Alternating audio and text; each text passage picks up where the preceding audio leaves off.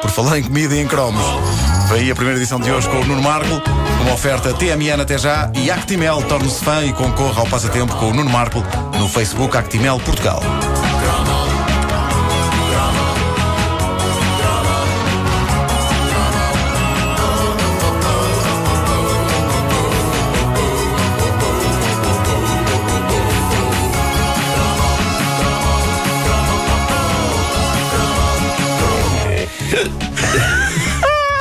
Mais, Aviso. quero avisar que estou com soluços. Eh, estou desde ontem com eh, ataques de soluços periódicos. Tenho algumas, alguns momentos de pausa, mas eh, de repente. Isto sai. É, é possível que ao longo desta edição da caderneta de cromos, ao longo deste cromo, eu eh, soluce. Não eh, considerem, portanto, estranho algum som que ouçam. Eh, Bom, eh, não consigo perceber o que se passa com o Toffee Crisp.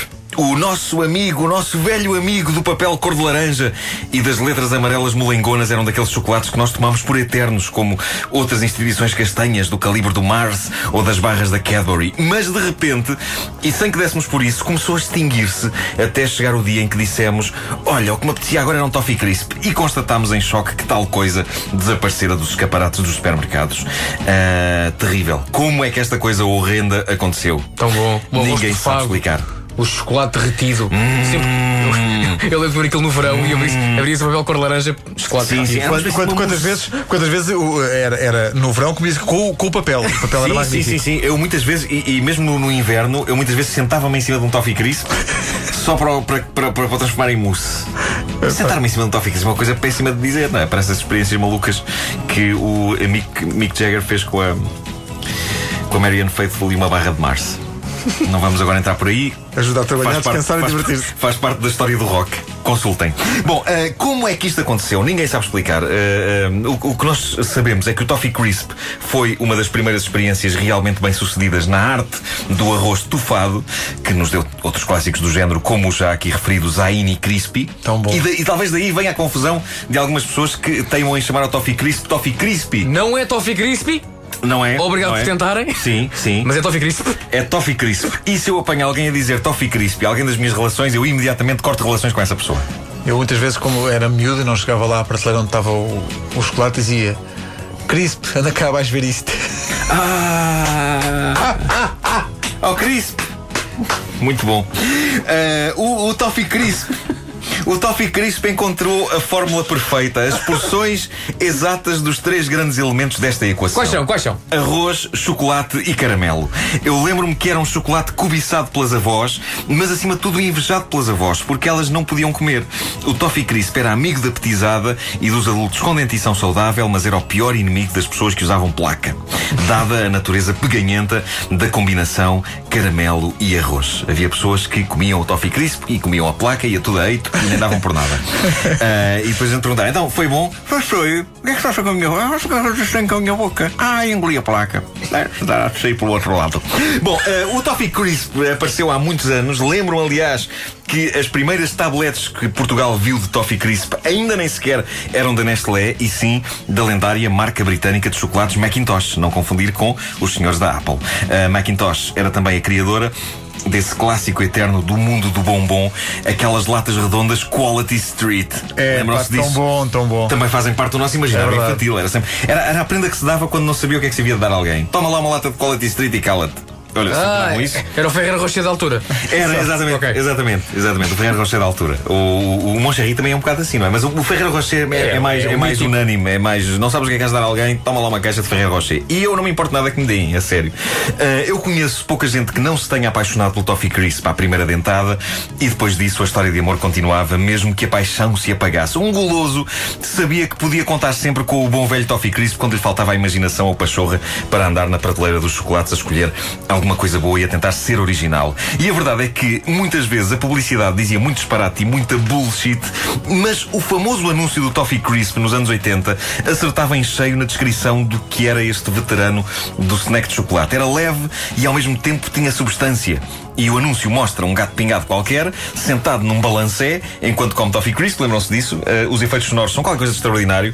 Conforme o homem vai descendo ou subindo com o peso no balancé, provando que a virtude do Toffee Crisp está no equilíbrio perfeito entre ser pom e. Assim se passa o anúncio. Ora, escutem. Há chocolates que satisfazem, mas que são demasiado. Outros são tão ligeiros que te deixam. O Toffee Crisp é. E também. O arroz estofado tão estaladiço dá-lhe a leveza e o caramelo e chocolate deixam-te satisfeito. Toffee Crisp é. E. Toffee Crisp, o chocolate ligeiro que satisfaz. Lembram-se disto? Toffee Crisp é um chocolate que é bom, mas também pode ser. Não se lembram disso? Por acaso não me lembro. Um clássico completo com imagens quase pornográficas do chocolate derretido descendo sobre a tablete. Porquê é que eles fazem este tipo de coisa? Querem enlouquecer-nos? Os anúncios de chocolate, quando envolvem litros e litros de chocolate cintilante derretido a escorrer, entram para a categoria de porno alimentar.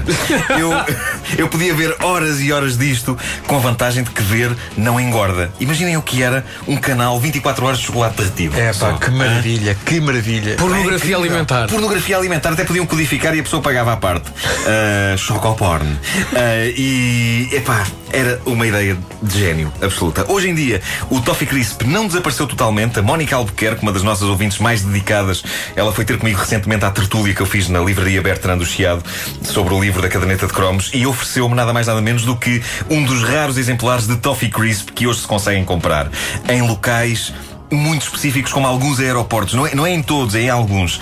Eu não comia um Toffee Crisp há anos e é tal e qual como eu me lembrava. Não mudou o sabor? Nada, nada. E só posso agradecer à Mónica por me ter proporcionado a experiência de comer um destes chocolates míticos antes de eu ter para aí 70 anos e de me ver na triste situação das senhoras de idade que queriam fincar os dentes neste clássico e não o podiam fazer com receio que a placa fosse atrás. Agora posso envelhecer à vontade. Em países como a Inglaterra, continua a haver Toffee Crisp com fartura e há pessoas a publicar no YouTube vídeos ensinando como pegarem vários Toffee Crisps, derretê-los numa única e gigantesca papa, colocar a Michordi numa forma, levar ao frigorífico e assim criar o maior Toffee Crisp da história da humanidade. É pá, tão Isto boa é essa nobre. ideia, pá, tão Isto boa. é nobre da parte deles. Hã? Há também um site Tens precioso. essa ideia podia ser portuguesa. Podia, podia.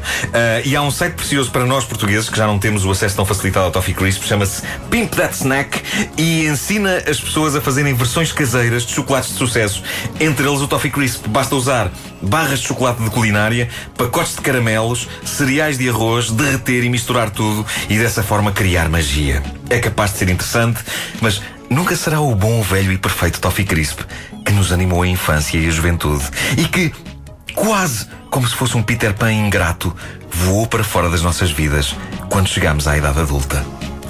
Porco. Eu acho tão estranho quando, quando alguém diz balancê. Porque, porque como o balancê é do meu tempo de colégio inglês, eu não o chamava de balancê. Para todos os efeitos, durante toda a minha vida, um balancê será sempre um si só. Ah, o Cissó! Lá está. Si só. Si só.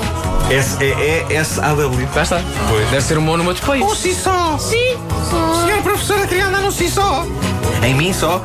Não, naquela coisa. A caderneta de cromos na rádio comercial, uma oferta TMN até já e Actimel. Torne-se feio e concorra ao passatempo com o Nuno Marco no Facebook da Actimel Portugal.